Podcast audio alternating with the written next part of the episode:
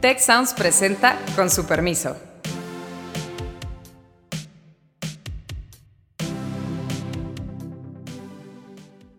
Hola, ¿qué tal? ¿Cómo está? Con su permiso, yo soy Alejandro Poiré y en esta ocasión me acompaña en estas cápsulas de verano Arturo Aramburu, quien es, entre otras cosas, el fundador y conductor de Alto Parlante, un podcast sumamente relevante con una voz muy fresca y muy escuchada, particularmente entre los jóvenes, sobre la política de nuestro país.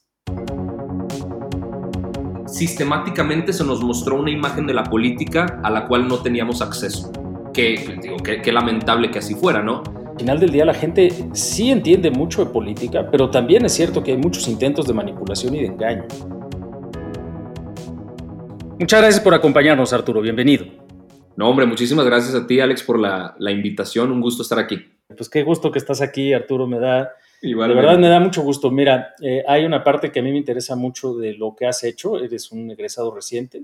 Eh, recuérdame, ingeniería industrial, ¿va? Ingeniería industrial. Y cursando, bueno, con una breve pausa, tú lo sabrás, la maestría en, en Administración Pública y Políticas Públicas. Acá en la Escuela de Gobierno y Transformación Pública, pero... Correcto. Me interesa mucho platicar contigo, Artur, porque la verdad es que em, creo que tu trayectoria es un ejemplo, eh, y es un ejemplo joven, que además eh, hay que señalar de una forma no solamente de incursionar en la vida pública, sino de entender la vida pública y de querer insertarse en ella.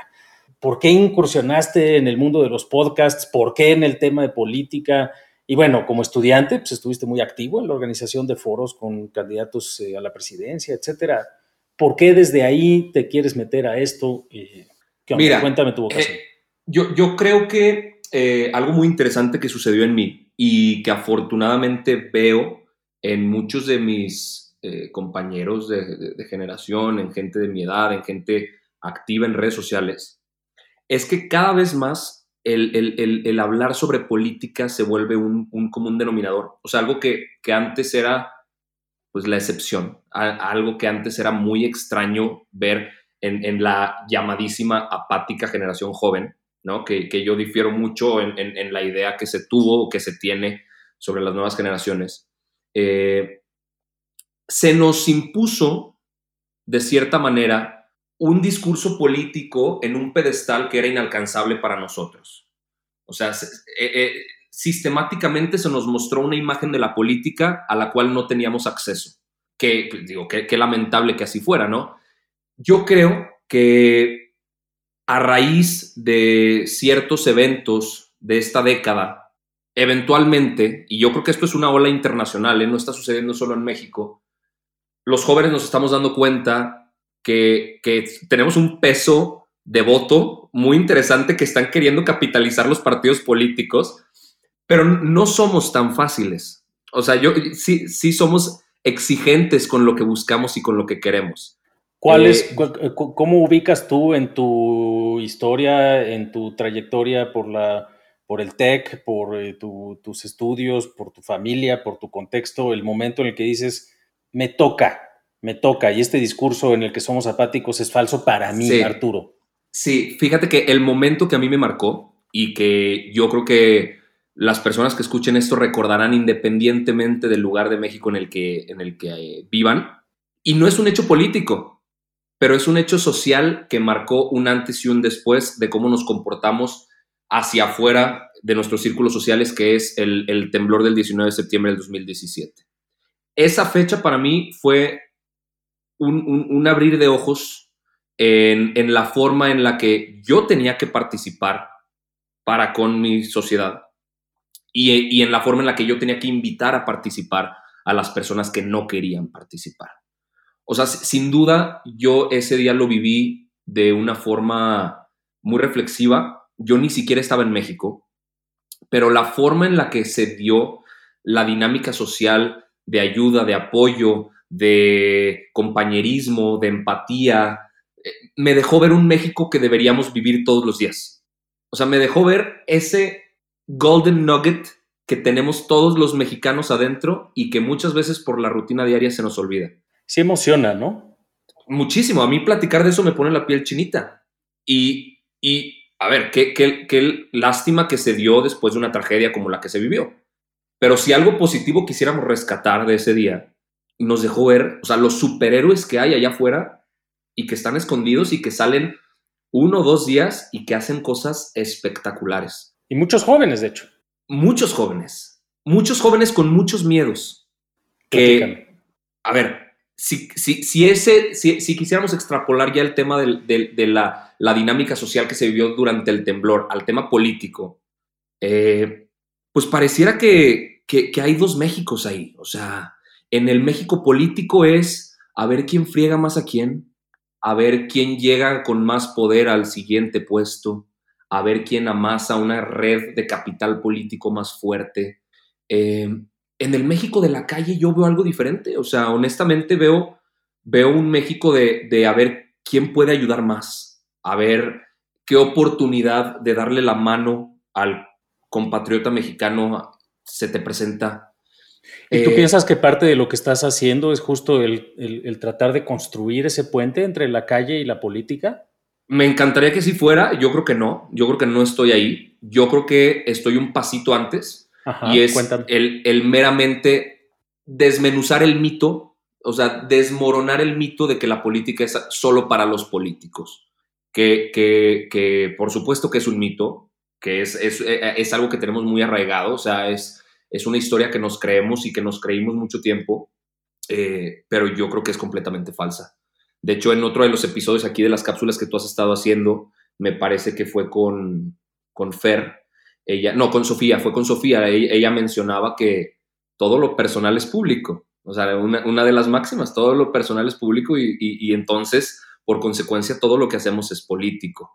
Eh, cometimos el gravísimo error de querer alejarnos de la política y entonces le permitimos a otros hacer la política por nosotros.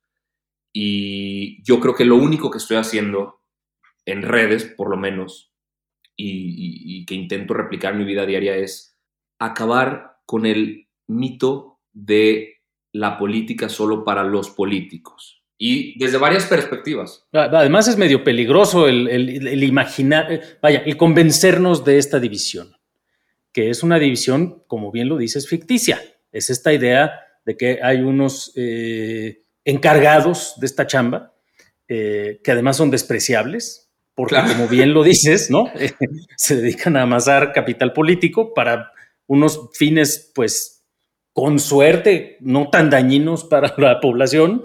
Algunos otros muy perversos, claro. Exacto, pero lejanos, sin duda, de lo que a mí me interesa, porque a lo que a mí me interesa es evitar tragedias como la que vimos, pero sí replicar este fenómeno de solidaridad y de participación que vimos. Por supuesto, por supuesto. Y tú lo defines como algo peligroso, algo muy dañino. Coincido completamente, desde ejemplos súper simples como la brecha que existe entre el ciudadano y político no nos permite tan siquiera entender qué hace un diputado, ¿no? ¿Qué hace un síndico? ¿Qué hace un regidor? Es más, ¿qué hace un alcalde? ¿Qué hace un gobernador? Entonces, ¿qué pasa el día de las elecciones? Que qué bonito que, estemos grabando cerca de, una, de un periodo electoral que, se dio con altibajos. Prácticamente eh, a, una, a, un, a un mes después, un poquito más de un mes después. Claro, yo creo que un, mes después estamos en condiciones de, de más o menos eh, ver, ver, un panorama mucho más amplio de lo que sucedió el 6 de junio pasado, ¿no? Obviamente falta mucha información por recabar y, y mucho que concluir, pero ¿Qué pasa con, con esa brecha que la que estamos mencionando? En el momento de una votación, al momento de una elección, es muy fácil engañar a un ciudadano con propaganda política barata. Es muy fácil prometer cosas que son completamente inviables y, e, e imposibles, porque el ciudadano no entiende de qué va, ¿no? O sea, e, e, el, trabajo concreto de un funcionario público. Esos son los ejemplos más básicos de los peligros que hay detrás de, que nos apartemos de la política. Pero los más dañinos, y yo es algo que, estuve hablando mucho en el periodo preelectoral, eh, y, un día antes incluso de la votación, algo que yo decía es, a ver, qué padre que todos estemos hablando sobre ir a votar. Increíble. Y es, es un discurso al cual espero abonar lo más posible. Lo fomento. Padrísimo que todos hablemos de ir a votar. Pero si en las próximas elecciones nadie de nosotros, de los que estamos hablando sobre ir a votar, le va a entrar a uno de esos puestos de elección popular estamos perdiendo el tiempo. Porque vamos a permitir que ese mismo pool de candidatos se siga repitiendo y perpetuando entre unas cuatro o cinco opciones con las cuales nadie resonamos, pero que estamos obligados a decidir. Sí, y yo, mira, una de las cosas, ahora sí que, recordando los podcasts recientes de estas cápsulas de verano, eh, que platicábamos con María Fernanda Vergara, era eh, que al final del día la gente sí entiende mucho de política, pero también es cierto que hay muchos intentos de manipulación y de engaño. Y, y como bien lo dices ahorita, el único antídoto real para que como votantes nosotros, las decisiones que tomemos equivocadas, porque pues es frecuente que nos equivoquemos en todo, ya no digamos en las decisiones, pues es la verdad. O sea, vas y pides un helado del sabor nuevo y pues te supo asqueroso. Entonces dices, bueno, eh, como votantes igual nos equivocamos en cosas. La única garantía de más o menos tener un sistema un poco más funcional es que mucha más gente se dedique a esto y que haga un esfuerzo, como lo haces tú, por explicar, por entender, por desmenuzar, fue la palabra que usaste, me pareció muy buena, eh, pero también por participar, porque al final del día, pues si nos sale un gobernante bueno o malo, pues que haya otros tres buscando su chamba. Eh, y si esos tres no son suficientemente buenos, que haya otros 20 buscando ser la alternativa. Es decir, y en la medida en la que nos separamos y nos distinguimos, pues le dejamos eh, probablemente Eh, la chamba a, los peores, ¿no? Sí, por supuesto. Ahora, no es una tarea fácil, ¿eh? O sea, estamos nadando contra corriente en el sentido de que está plagada la política de, malos ejemplos, de los cuales no queremos formar parte. Y sin embargo, tú eres una persona que se ha querido poner a participar, quizá con algunos ejemplos, pero quizá sobre todo nada más diciendo, precisamente porque todos estos no me satisfacen, yo quiero entrarle y quiero entender y quiero participar y quiero, decías, a través de redes generar una audiencia, generar un diálogo, ¿no? Claro, claro. ¿Sabes qué necesitamos los jóvenes? Necesitamos ver a otro joven ahí. Pero no solo, no solo que sea joven, sino que sea un joven que, realmente represente nuestros intereses. O sea, la, agenda joven se ha olvidado. Eh, o sea, no, nos queda claro. Y, la única forma en la que vamos a recuperarla es arrebatando los espacios que no se nos han permitido.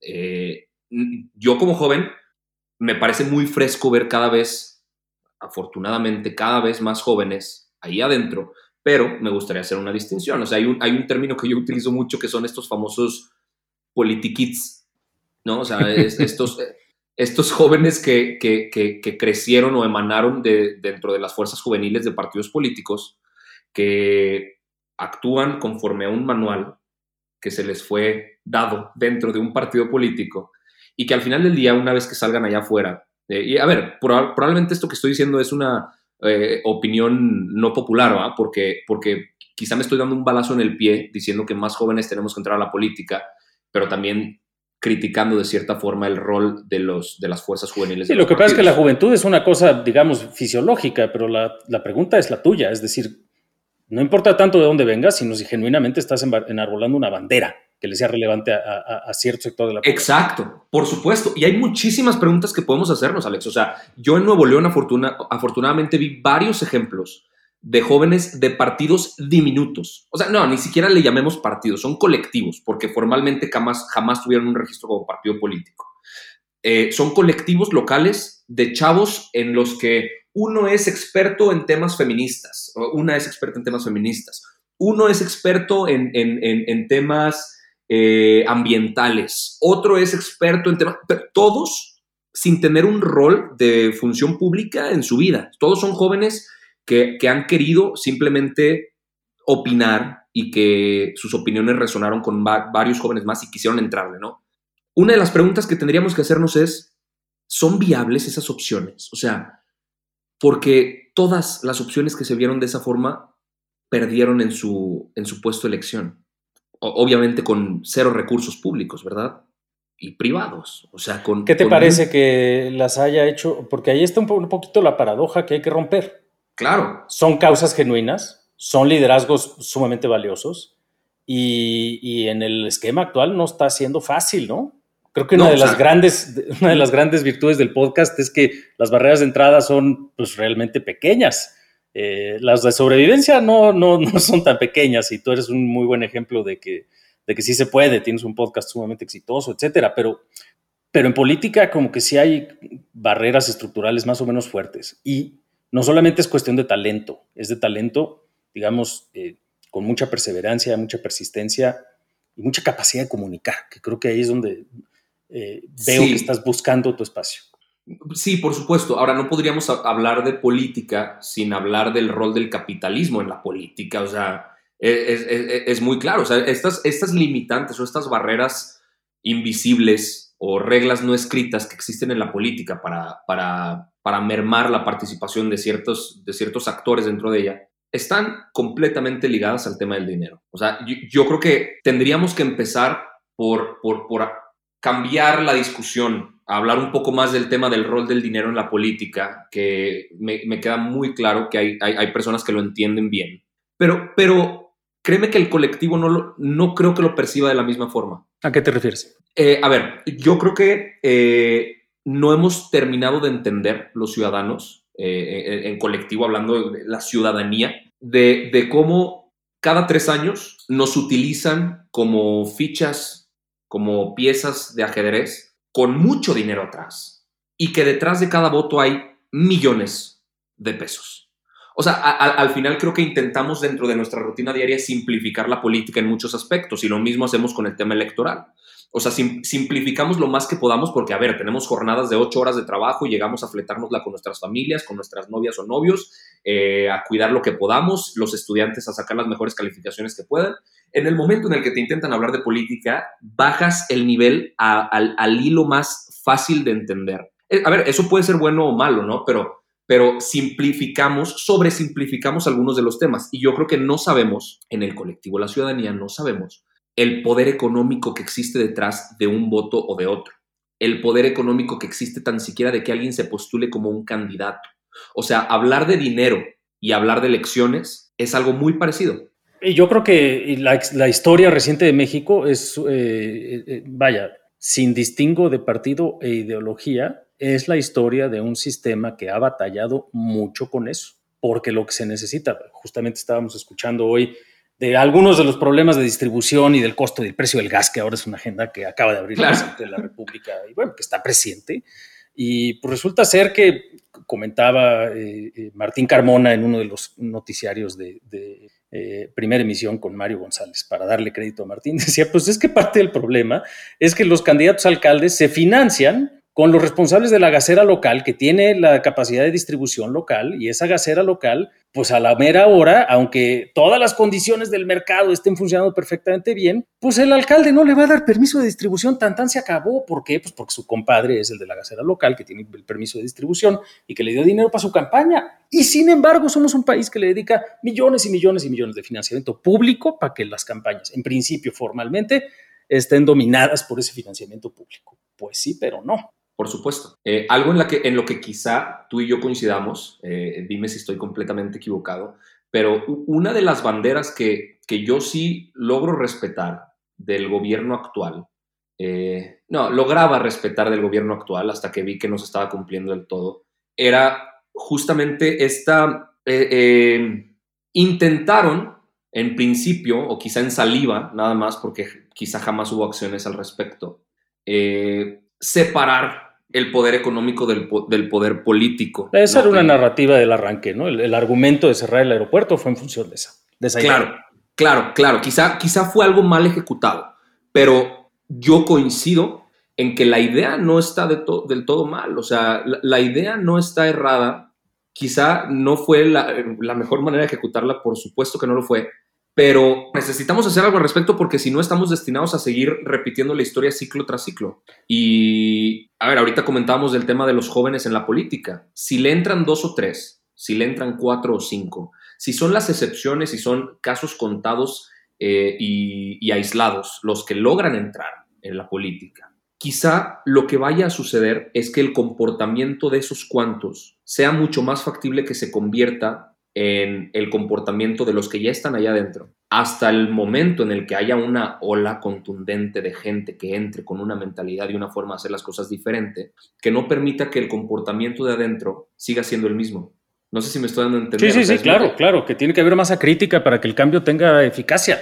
Porque si no, es muy fácil aislar a uno o dos que están tratando de hacer algo distinto. Exacto, claro. Exactamente. Y esa, créeme que es una de las razones, si, si puedo aquí, vamos a hablar de un tema personal, claro. por las cuales me da más miedo entrar a la política como, como funcionario público, como lo, que sea, ¿no? Porque no sé si las condiciones están para que mi participación ahí no signifique absolutamente nada. Hay dos cosas muy importantes que acabas de decir, Arturo. Una es que este discurso de la separación del eh, poder económico del poder político resonó en ti, más allá de la ejecución o del uso de esa narrativa. Yo creo que lo que nos acabas de decir es que tú eres como muchos otros ciudadanos que vieron en esta alternativa, que hoy sigue siendo la alternativa con más poder político en México, una oportunidad para eso. Tú no necesariamente la apoyas o la apoyaste, pero es una muestra de que incluso en ese nivel elemental y de simplicidad que tú mismo mencionabas, sí hay claves de comunicación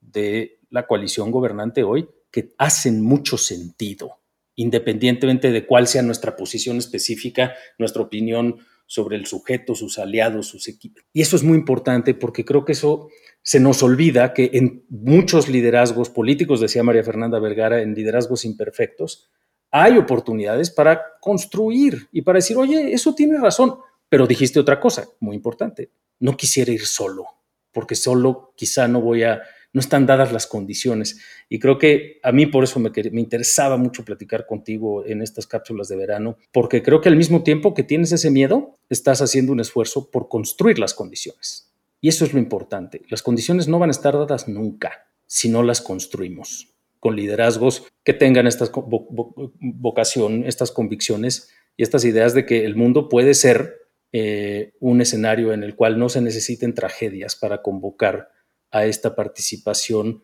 generosa, compartida, coordinada, solidaria, de capacidad de resarcir y de reconstruir algo que en muchos ámbitos, cuando volteamos a la realidad mexicana, está lleno de dolores similares al del día de un sismo brutal como el que vivimos en el 2017. Y tú eres parte de eso, Arturo, y por eso por eso me encanta tenerte en estas cápsulas de verano. Gracias. Y digo, para despedirnos, porque sé que el tiempo ya, ya se nos fue.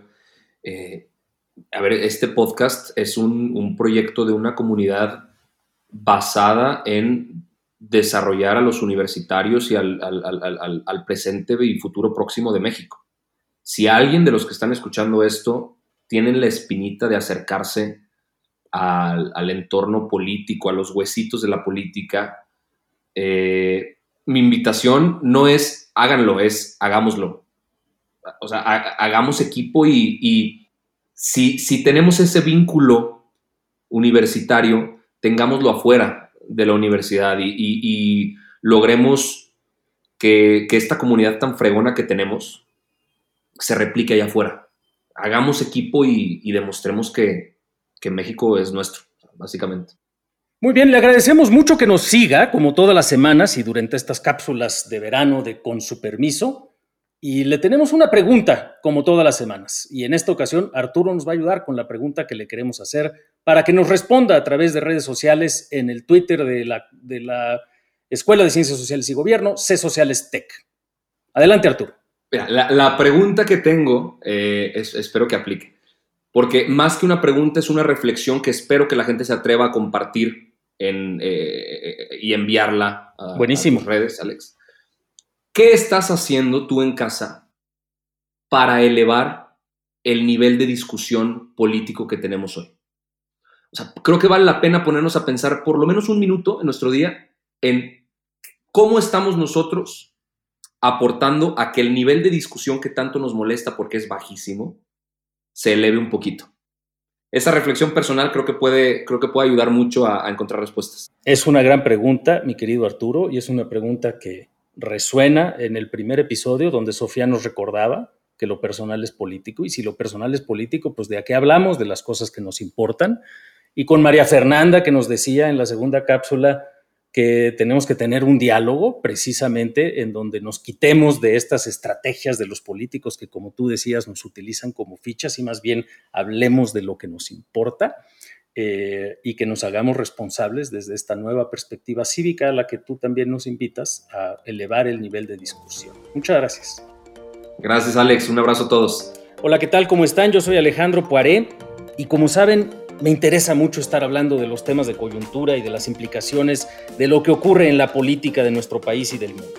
Y por eso es que durante este verano, con su permiso, les invito a que me acompañen en cápsulas especiales donde vamos a tener invitados sorpresas y conversaciones en cápsulas breves, donde estaremos hablando de los temas más importantes de la agenda pública de nuestro país. Escucha un nuevo episodio todos los martes de julio en tu plataforma de audio favorita. Se va a poner bueno. Muchas gracias al equipo del Tecnológico de Monterrey y de Tech Sounds. Productor ejecutivo de Tech Sounds, Miguel Mejía. Asistentes de producción, María Guadalupe Monroy y Marcela Amezquita. Productoras de Con su permiso, Luz María Ávila y Cintia Coca. Diseño, Ángel Gómez y Daniela Solís. Postproducción, Max Pérez. Les invitamos a escuchar el siguiente episodio de Con su permiso y el resto de programas de Tech Sounds en los canales de su preferencia.